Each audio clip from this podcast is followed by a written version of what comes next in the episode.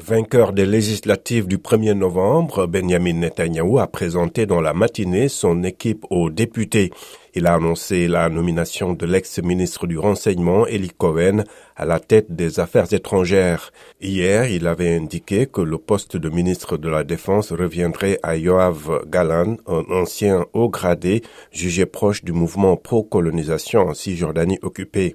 La mission du gouvernement sera de contrecarrer les efforts de l'Iran pour se doter d'un arsenal nucléaire, d'assurer la supériorité militaire d'Israël dans la région, tout en élargissant le cercle de la paix avec les pays arabes, a déclaré M. Netanyahu au Parlement.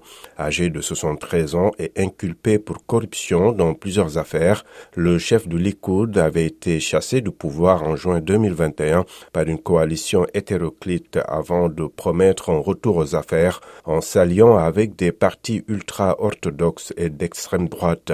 Sa coalition comprend une formation connue pour ses propos anti-palestiniens et favorable à l'annexion d'une partie de la Cisjordanie et d'un parti ouvertement anti-homosexuel. Des centaines de personnes, dont plusieurs arborant le drapeau arc-en-ciel, ont manifesté ce jeudi devant le Parlement contre ce nouveau gouvernement.